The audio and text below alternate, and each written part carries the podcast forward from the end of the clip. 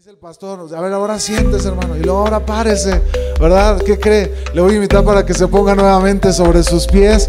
Y yo quiero que recibamos a, a mi esposa, quien es la portadora del mensaje de la palabra de Dios en esta tarde, en este lugar. ¿Cómo le decimos, hermano? Que Dios bendiga y use su vida. Amén. El Señor les bendiga, hermano. ¿Qué le parece si antes de leer nuestra Biblia voltea con el al lado, le da un saludo? Anímese, alégrese.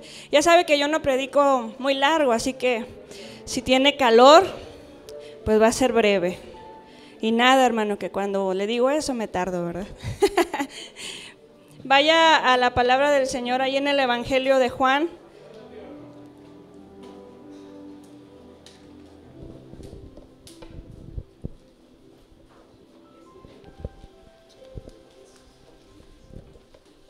En el Evangelio de Juan capítulo 21.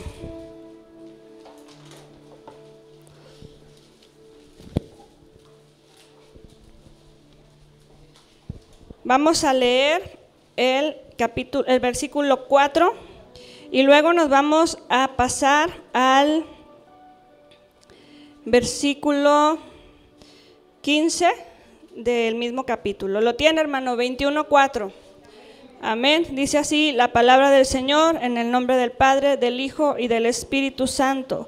Cuando ya iba amaneciendo, se presentó Jesús en la playa, mas los discípulos no sabían que era Jesús. Y nos pasamos al 15, dice, cuando hubieron comido, Jesús dijo a Simón Pedro, Simón, hijo de Jonás, ¿me amas más que estos? Le respondió, sí, Señor, tú sabes que te amo. Él le dijo, apacienta mis corderos. Volvió a decirle la segunda vez, Simón, hijo de Jonás, ¿me amas? Pedro le respondió, sí, Señor, tú sabes que te amo. Le dijo entonces, pastorea mis ovejas. 17 le dijo la tercera vez, Simón, hijo de Jonás, ¿me amas? Pedro se entristeció de que le dijese la tercera vez, ¿me amas? Y le respondió, Señor, tú lo sabes todo, tú sabes que te amo. Jesús le dijo, apacienta mis ovejas. Oramos al Señor y dígale, Señor, en esta tarde, Dios, quiero que, que tú hables a mi vida, Dios. Que si tú me haces la pregunta, como se la hiciste a Pedro, Señor, si tú evalúas mi corazón y hoy tú te dieras cuenta, Señor, si mis palabras corresponden a lo que hay en mi corazón. Si tú me haces esa pregunta de decirme que si te amo, yo pueda decir con certeza, Señor, y con todo mi ser que te amo y que quiero seguirte, Señor, que quiero agradarte, que quiero servirte, Dios, en el nombre de Jesús. Amén. Puede tomar su lugar, hermano. Y yo quiero comenzar este sermón, o mejor dicho, no lo puedo comenzar si no le hablo en un contexto de lo que a lo que vamos a entrar en la palabra del Señor. Y, y, no puedo saltarme esa parte tan hermosa donde Jesús hace su obra en la tierra, donde Él es crucificado en la cruz del Calvario y cumplió su promesa que nos dijo que Él resucitaría al tercer día. Todo lo que Jesús hizo en la tierra, vino, lo hizo con amor, por ese amor que tiene Él por su iglesia, por cada uno de nosotros, y dice que Él prometió que resucitaría.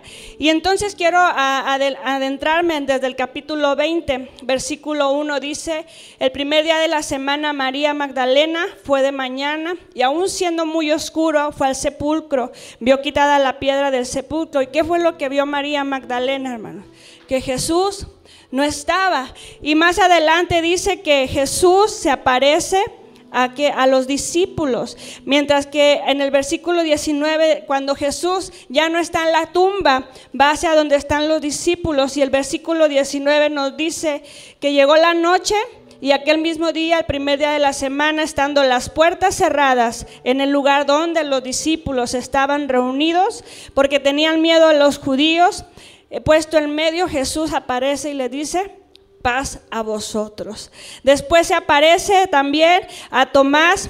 Eh, bueno, Tomás fue uno de los que no creyó y va y le dice, mira Tomás, aquí estoy, porque Tomás había dicho, hasta que no vea, que yo pueda poner mi mano en, en sus manos y saber y confirmar que verdaderamente es el Señor. Bueno, pues se aparece a Tomás y le dice, Tomás, aquí estoy. Y porque me viste, creíste.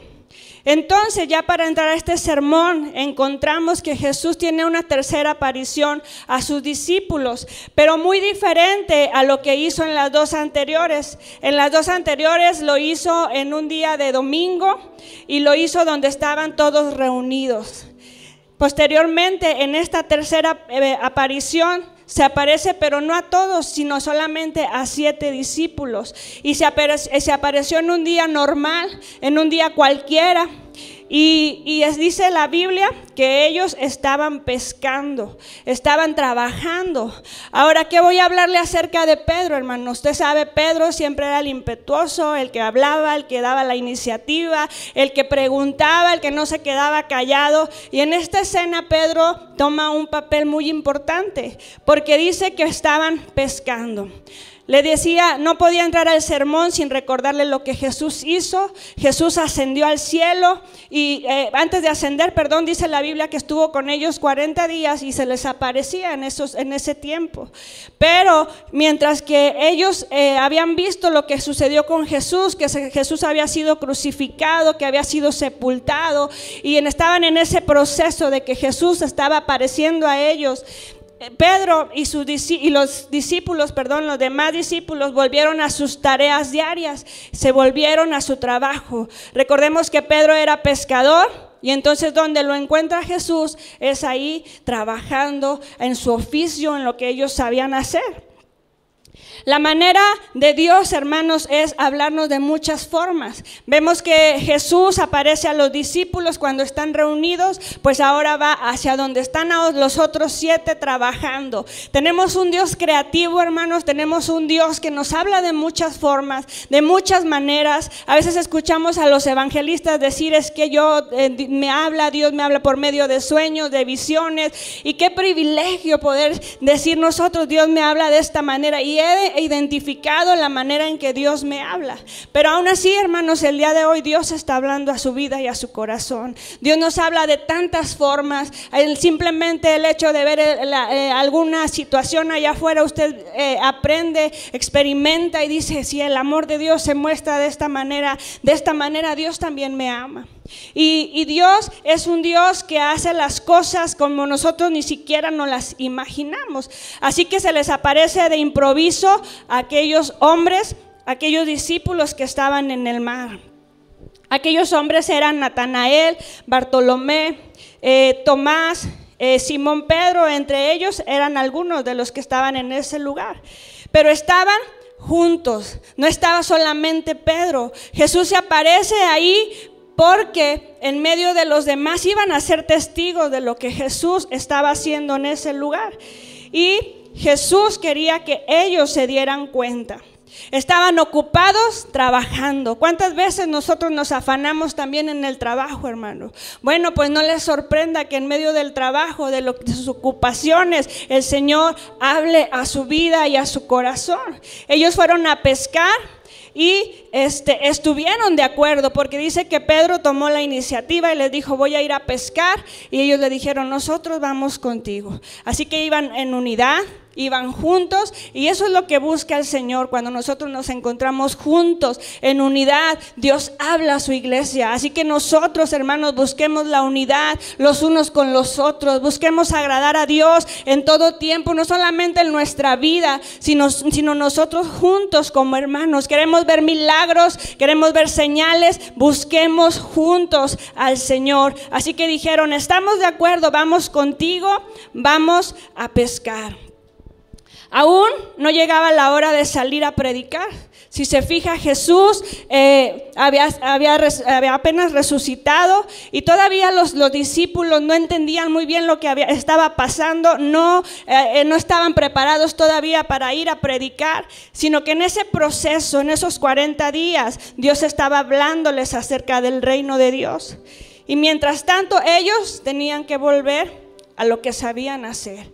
Trabajaban con el maestro, iban con él a, predicar, iban a las enseñanzas, a donde iba Jesús, pero ahora Jesús no estaba y ellos volvieron a sus oficios.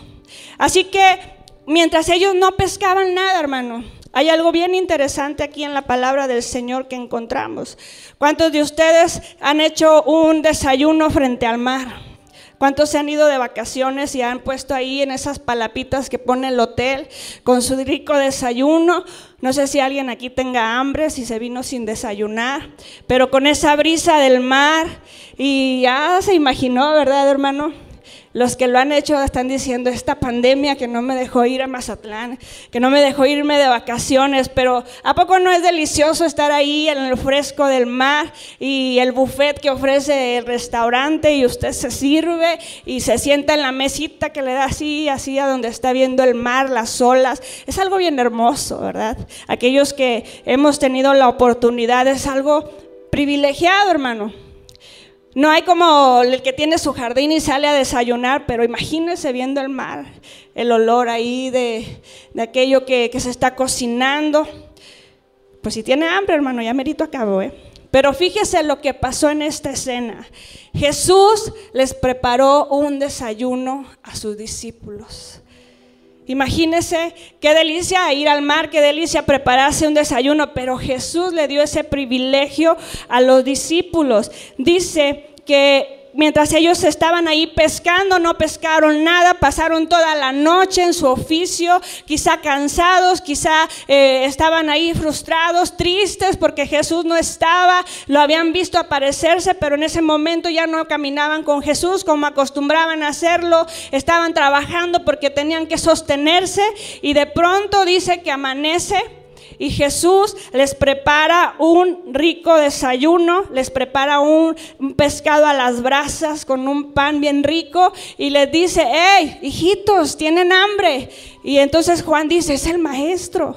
Pero Pedro como que dijo, a ver qué está pasando. Mas cuando se dio cuenta Pedro que verdaderamente era Jesús, lo primero que hizo el impetuoso Pedro y lo que hizo aquel eh, que era imprudente a veces, enojón y de todo, sale corriendo a la orilla a donde está Jesús. Notamos que, que, Juan era como más espiritual, si pudiéramos decirlo así, él se daba cuenta de inmediato acerca de esas cosas, pero Pedro era muy distraído, dice que andaba sin su túnica, pero cuando se dio cuenta que era Jesús, se la puso y salió corriendo a donde estaba Jesús. ¿Por qué cree usted, hermano, que salió corriendo Pedro? Recordemos la escena anteriormente, antes de Jesús ser crucificado, le dijo, este, yo, yo no te voy a negar. Si tengo que morir contigo, Jesús, lo voy a hacer, pero yo no te voy a negar. Y Jesús le dice, me vas a negar, pero tres veces, fíjate, ni siquiera una me vas a negar tres veces. Y le dice, no, no lo haré, yo te amo y si es necesario yo moriré contigo. ¿Y qué sucede, hermano? Jesús sabía lo que acontecía, lo que venía, y así fue. Pedro lo negó tres veces. Entonces cuando lo ve, cuando primero vemos a María Magdalena que dice, Jesús no está en la tumba, el que corre primero es Pedro. Y cuando le dice Juan en la barca es el maestro, el primero en bajar de la barca es Pedro. Cuando está la tempestad, en la tormenta, en aquella escena donde está la tormenta y Jesús está, eh, se les aparece en medio del mar, ¿quién sale al encuentro? Pedro, hermano. Pedro en su carácter, en su actitud, siempre tenía esa iniciativa de estar frente a Jesús y le demostraba su amor. Así que los, los, discípulos ven que es Jesús, que Jesús está a la orilla del mar y oh, sorpresa, cuando llegan a la orilla empiezan a oler aquel desayuno, aquello que Jesús les preparó y Jesús los invita a comer. Él les dijo, hijitos, ¿tienen algo de comer? Y ellos respondieron, no. Él les dijo, entonces, echen la red a la derecha de la barca y hallaréis entonces los peces. Entonces echaron la, eh, la, red y dice la Biblia, no podían sacarlos aquella red por la gran cantidad de peces. Entonces aquel discípulo a quien Jesús amaba dijo, Pedro es el Señor. Y Pedro salió corriendo, pero a mí me emociona en mucho esa parte donde Jesús les prepara de comer. Jesús estaba preocupado por sus discípulos. Y así como Jesús estaba preocupado por ellos, no porque Jesús, no, eh, eh, no aquellos hombres, fíjese, estaban trabajando, pero les, les da la provisión, les dice, echen la, la red a la derecha, ahí los van a encontrar. Pero fíjese, en todo en medio de esa escena, los discípulos tenían miedo de preguntarle, Jesús, ¿eres tú? ¿Por qué, hermano? ¿Por qué habrá pasado aquello? Había sucedido, acababa de suceder una milagro, un milagro nuevo, la pesca nuevamente, que dice la Biblia que sacaron 150, 53 peces de en, aquella en aquel amanecer. Porque la indicación a la derecha, bueno, es lo que yo le digo, no sabemos cómo Dios actúa. Dios, Jesús así les dijo, háganlo así, y ellos obedecieron. Pero en medio de la obediencia, hermanos, Dios nos va a sorprender y Dios va a trabajar en la manera que Él necesite que nosotros escuchemos. Ese Dios creativo le va a hablar no a la manera que usted quiere, sino a la manera que necesitamos para que podamos escuchar su voz, para que podamos ser obedientes, para que podamos seguirlo con esa pasión. Ese momento donde Jesús llegó a los discípulos fue el momento exacto. No habían pescado nada, no, y ya estaba amaneciendo cuando Jesús llegó. Nuestra vida muchas veces puede ser difícil, pero es hermoso saber que en medio de esa dificultad, en medio de esos procesos, está el consuelo de Dios presente a nuestra vida. Los discípulos estaban trabajando toda la noche, estaban cansados, tenían hambre, pero Jesús les proveyó el alimento que en esa mañana necesitaban. Estaba ahí cuidándolos con su amor, con ese cuidado. Y fíjese lo más interesante de todo esto. Cuando Pedro llega a donde está Jesús, Jesús, cuando, cuando Pedro, recordemos, lo había negado, imagínense cómo se sentía Pedro, Jesús no le reprocha. Jesús los invita a desayunar, invita, eh, eh, entabla con ellos una conversación. Y entonces vemos que Jesús primero llega al momento exacto, los espera en la orilla, ahí cuando nosotros necesitamos llegar al Maestro. Y, gradualmente Jesús está ahí con los discípulos. Ellos no sabían que era Jesús, otros Juan como que sí lo discernió, pero Cristo hermano, así como muchas veces dudamos si Dios está en medio de nuestro proceso, lo sentimos lejos, sentimos que Dios no responde, Dios Jesucristo está más cerca de nosotros que nunca. En medio de, las, los silencios de Dios, Dios está ahí hablando a nuestra vida, pero a veces estamos tan distraídos como Pedro que no escuchamos y no atendemos al llamado del Señor. A veces estamos tan distraídos y sí, le amamos como Pedro, hermano, pero no volteamos y, y ponemos nuestra mirada y decimos verdaderamente es el Señor hasta que alguien más nos dice es Jesús, es el Maestro, es aquel que tiene la respuesta para tu vida. Jesús en esa escena los, los, mira con compasión. Les dice que si tienen hambre. Y Jesús va más allá de lo espiritual. Jesús también estaba viendo por sus necesidades.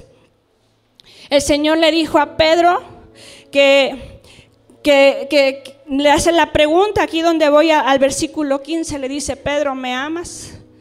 Señor, pero si tú sabes que yo te amo. Y le hace la pregunta tres veces, hermano. Imagínese que su esposa le pregunte a su esposo, ¿me amas? Y usted le diga, sí, sí te amo. ¿Me amas? Ah, caray, a la segunda. Pero la tercera, Dios, hermanos, Jesús conocía lo que Pedro estaba viviendo en su humanidad. Él era un ser humano, él había fallado a Jesús en su promesa, le dijo, aunque, aunque yo tenga que morir, lo voy a hacer y yo no te voy a negar. Y Jesús eh, le hace ver, le digo, llega Pedro y no le reprocha, le invita a un desayuno, conversa con ellos, pero te necesitaba Pedro haber experimentado todo eso para saber y, Jesús decirle, Pedro, tienes que estar seguro de que me amas. Tres veces negó a Jesús y tres veces Jesús le pregunta que si le ama. En ese desayuno Jesús les muestra su cuidado y su amor. Cuán hermoso, hermanos, es nosotros aprender a depender de nuestro Dios. Cuán hermoso es aprender a depender de la mano del Señor. A veces el cristiano pudiera decir, pero aquel que se porta mal, aquel que no va a la iglesia, yo lo veo como el Señor lo bendice, como prospera. Y yo que me esfuerzo, yo que oro, yo que busco, que leo mi Biblia y, parece que las cosas se amontonan, parece que todo está mal, parece que las cosas se juntan. Yo no veo provisión en mi negocio, hermano. Aprendamos a esperar en el Señor. Los discípulos tenían necesidades físicamente, habían estado ahí toda la noche sin comer y Jesús les proveyó el alimento con ese amor y con ese cuidado. En medio de esas negaciones, Dios tenía un trabajo para Pedro. En medio de esas preguntas, de decirle, Pedro, me amas, Dios tenía un trabajo para Pedro, así como lo tiene para cada uno de nosotros. Es como si Jesús le estuviera diciendo, dame una prueba, Pedro, de que de verdad me amas. ¿Qué haría, hermano, si hoy Dios le dice, dame una prueba de que de verdad me amas? Dame una prueba de que verdad has prometido seguirme hasta el final de tus días. Dame una prueba de que a la primera de cambios no me vas a dar la espalda. Dame una prueba que, que, eh, que verdaderamente reconoces lo que yo hice en la cruz del Calvario por ti. Dame una prueba de tu amor. Imagínese que pudiéramos escuchar audiblemente la voz de Dios diciéndonos, dame una prueba de que de verdad me amas. Cuando Él le dice a, los discípulos, echen la red a la derecha, ahí hallarán los peces. Ellos obedecieron, dice la Biblia, eran tantos que no los podían sacar. ¿Por qué a la derecha? ¿Por qué de lado? Yo le preguntaba hace un momento. Hermano, el punto no es a dónde se va a hacer la obra, ni cómo, si estamos haciendo la obra bajo la dirección de Cristo y en obediencia, o si la estamos haciendo por nuestra propia iniciativa o, por, en la sabiduría. La, aquí lo que importa es la obediencia y que aprendamos a escuchar la voz de Dios, que aprendamos a, a distinguir los tiempos del Señor, que aprendamos a ser atentos a la voz del Espíritu Santo y Él nos va a decir cómo tenemos que caminar él nos va a decir cómo tenemos que actuar, Él nos va a hacer esperar en medio de la tribulación, en medio de la tempestad, vamos a aprender con sabiduría a escuchar al Señor, a ser obedientes y a ser pacientes en medio de todos los procesos. Cuando el Jesús les dice, echen la red a la derecha, los discípulos quizá pudieron haber dicho, ¿y por qué a la derecha? Si nosotros somos pescadores, nosotros sabemos eh, cómo es el terreno, porque acuérdense que no sabían que era Jesús. Nosotros sabemos, somos expertos, pero sin embargo ellos obedecieron. ¿Qué diferencia puede haber en un par de metros? Si Él les dice a la derecha y ellos estaban en un lugar, bueno, ellos dice que obedecieron y no podían sacar la red de tan pesada que estaba aquella red. No es a nuestra manera, hermano, es a la manera de Dios. Es a la manera del Señor que usted y yo tenemos que trabajar. Tenemos que ser sensibles a su voz. A veces quisiéramos que las cosas sucedieran como nosotros queremos. A veces vemos al hermano bendecido. A veces vemos la situación con otros como si Dios tuviera consentidos, hermano. Dios, ayer decía una hermana, nos tiene consentidos a todos. Pero Dios trabaja con nosotros de diferente forma, de diferente manera. Y entonces cuando usted obedezca va a sacar esa red pesada y llena de la provisión, de las bendiciones del Señor, de su respuesta, del ánimo, de la fortaleza. Usted obedezca al Señor y el Señor se va a encargar de traer la bendición a su vida. Que esa red va a estar tan pesada, hermanos, pero aún así no se va a romper porque el Señor tiene el control de todas las cosas. Los discípulos tenían una red y a mí me llama mucho la atención la palabra del Señor, que cuando Dios usa a alguien, usa lo que está en sus manos. ¿Sí se ha dado cuenta de eso, hermano? Cuando Dios levanta a alguien, usa lo que tenemos, lo que Dios ya nos ha provisto, lo que le decimos, Señor, aquí está mi vida, aquí están mis manos, aquí está lo que tú me diste. Dice que los discípulos tenían una red y Dios les multiplicó aquella, eh, en aquel lugar. Hubieron muchos peces que pudieron sacar. Luego, cuando vemos la historia de Moisés, ¿qué le dijo Jesús? ¿Qué tienes en tu mano? Una vara. Y con esa vara Dios hizo grandes milagros a través de la vida de Moisés cuando le decía, toma la vara y le daba las indicaciones. Cuando vamos a la historia de la viuda que se quedó, su esposo era deudor y le dice, ¿qué tienes en tu casa? Le dice el profeta y ella le dice, tengo una vasija con un poco de aceite. Y el Señor multiplicó el aceite, mandaron pedir las vasijas y el Señor trajo el sustento para aquella familia, para que se sostuviera, para que le pagaran al acreedor. ¿Qué usó en la mano de la viuda? La vasija.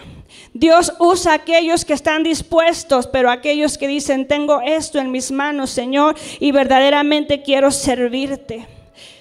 Y cuando Dios hace algo, hermano, Dios lo hace en abundancia.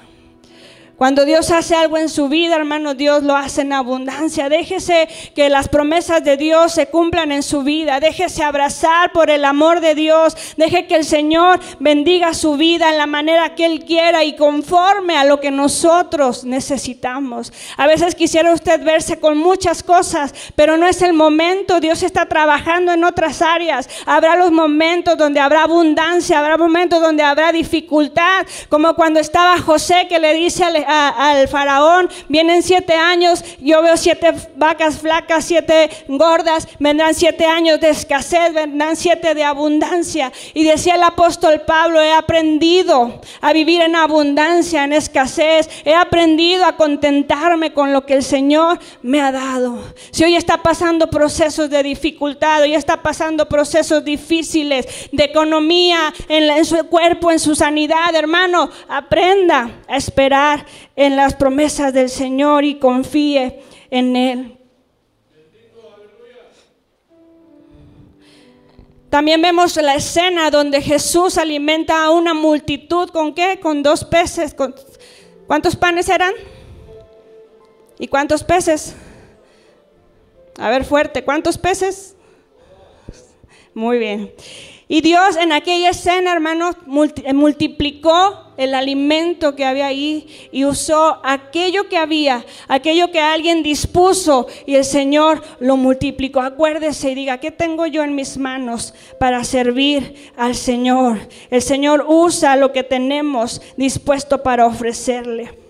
Pedro se acerca a su Señor Estaban cansados, hambrientos, quizá frustrados, pero hermano, qué lindo es tomar un desayuno con Jesús todas las mañanas. Yo le decía, a usted le gustaría estar ahorita en el mar con ese desayuno.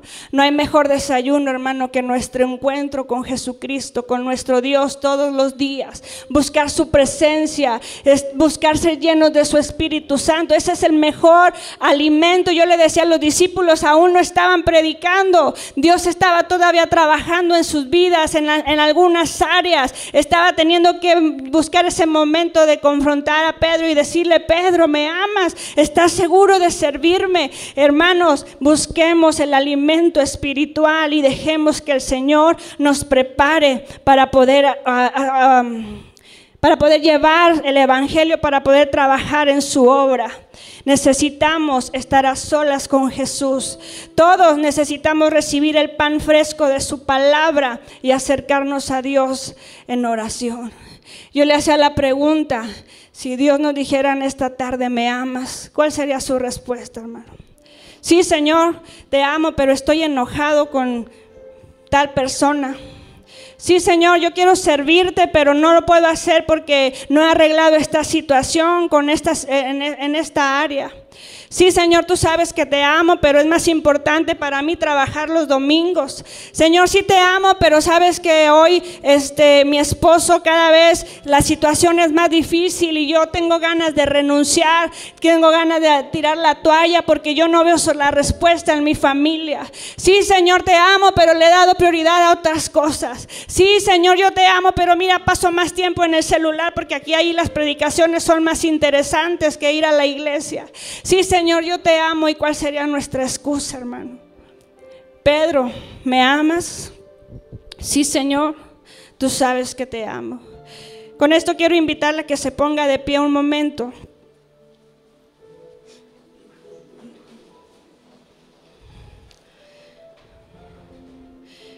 Jesús quería encargarle algo a Pedro. Dice que la primera predicación de Pedro, de Pedro, perdón, se convirtieron tres mil personas. Tres mil hermanos, una multitud donde Pedro se empieza, se levanta y empieza a predicar y les dice, les habla acerca de todo lo que había acontecido, de lo que le habían hecho a Jesús y aquellas personas se convirtieron y creyeron en Dios. Pedro, me amas, será la prueba que Jesús le estaba diciendo. Afirma lo que me estás diciendo. Afirma tu compromiso conmigo. Iglesia, amamos a Dios. Iglesia, amamos a Jesús. Así como Jesús un día vino, lo restauró, lo levantó, sanó sus heridas. Hoy Dios le dice, verdaderamente me amas, verdaderamente anhelas mi presencia, verdaderamente quieres seguirme. Así que yo lo invito, hermano, que cierre un momento sus ojos y dígale como Pedro, Señor, tú sabes que te amo. No hay nada, Señor, que yo pueda ocultar delante de ti. Tú conoces, Señor, lo más profundo de mi ser. Sabes mis pensamientos, Señor, sabes mis dificultades. Sabes que hoy he llegado, Señor, con luchas. Hoy he llegado con dificultades. Quizá hay el hermano aquí que viene contento, viene gozoso porque está en medio de esos siete años de abundancia como vivía el pueblo de Egipto. Pero yo le aseguro que muchos en medio de todo eso Hoy están aquí con preguntas delante del Señor, están con dudas. Muchos han estado en el desánimo, muchos han estado en las preguntas, Señor, ¿por qué esto tiene que ser tan difícil? ¿Por qué tiene que ser tan doloroso? Porque Señor, por más que yo doblo mis rodillas y busco, Señor, tu presencia, te pido, Señor, por mis hijos, pareciera que no hay respuesta. Iglesia, si tú amas a Dios, si tú buscas a Dios, si tú te llenas de su presencia, de su palabra, como el ir a conversar todos los días con Dios y llevarle tu necesidad, ese es el mejor alimento que tú puedes tener. Esa es la mejor charla, la mejor plática que tú puedes tener con Jesús. Y deja que Él se encargue de lo demás. Dile, yo he decidido seguir a Cristo. Y que nada mueva tu fe. Que nada te mueva de la roca que es Cristo. Haz como aquel sabio que dijo, yo voy a establecer mi fe, mi casa sobre la roca. Vendrán los tiempos, las dificultades, los vientos. Pero esa roca, esa casa no se caerá porque la roca está ahí sosteniendo. Cristo, hermano, es el que te sostiene el día de hoy. Cristo es el que pagó por ti en la cruz del Calvario. Yo te decía hace un momento, no puedo predicar sin recordar lo que Jesús hizo en la cruz. No puedo predicar sin decirles lo que Jesús hizo por ti y por mí. Iglesia manantial de vida, dile, te amo, Señor. Te seguiré. Te seguiré hasta el último día, Señor, que tú me permitas estar en esta tierra. Ha sido difícil, hermano, seguir a Cristo. Ha sido difícil. Pero recuerde de dónde Dios lo sacó. En esta tarde, denle gracias de dónde Dios lo rescató.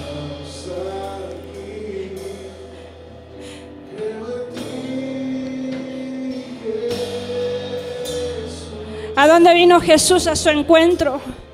Estaba usted en la barca, trabajando, desanimado, desesperado. Mire lo que Jesús preparó, un desayuno. Hoy Dios le prepara sus bendiciones. Hoy Dios le, prepara en ese en medio de ese desayuno el sustento. Hoy Dios le prepara eh, eh, la convicción. Hoy Dios le prepara que usted se afirme. Hoy Dios quiere a alguien que diga, Señor, aquí estoy. Creo, Señor, en lo que has hecho en mi vida. Pero creo, Señor, aún más en lo que vas a hacer en mi casa, en mis hijos, Señor. Eres tú, Señor, por quien yo me muevo. Dice la palabra, Señor, tú lo sabes todo. Tú lo sabes todo, Señor. Has estado ahí en los momentos más duros. Has estado ahí, Señor cuando otros me han dado la espalda. Has estado ahí, Señor, cuando te he fallado, como lo hizo Pedro. Cuando te he negado. No me lo has reprochado, Señor, sino que me has preparado, Señor, una conversación a la orilla de la playa, donde puedo decirte, Señor, tú sabes que te amo. Donde no te importa mi condición donde no te importa, Señor, lo que, la cuántas veces, Señor, me he comprometido y no lo he cumplido. Hoy quiero hacer la diferencia. Hoy verdaderamente, Señor, quiero sentarme a la orilla del mar. Te quiero decir, Señor, que te seguiré, que te serviré. Te seguiré, Señor, te seguiré, te seguiré con esa convicción, con esa pasión, Señor, que tú me has puesto en aquel día, Señor, en nuestro encuentro.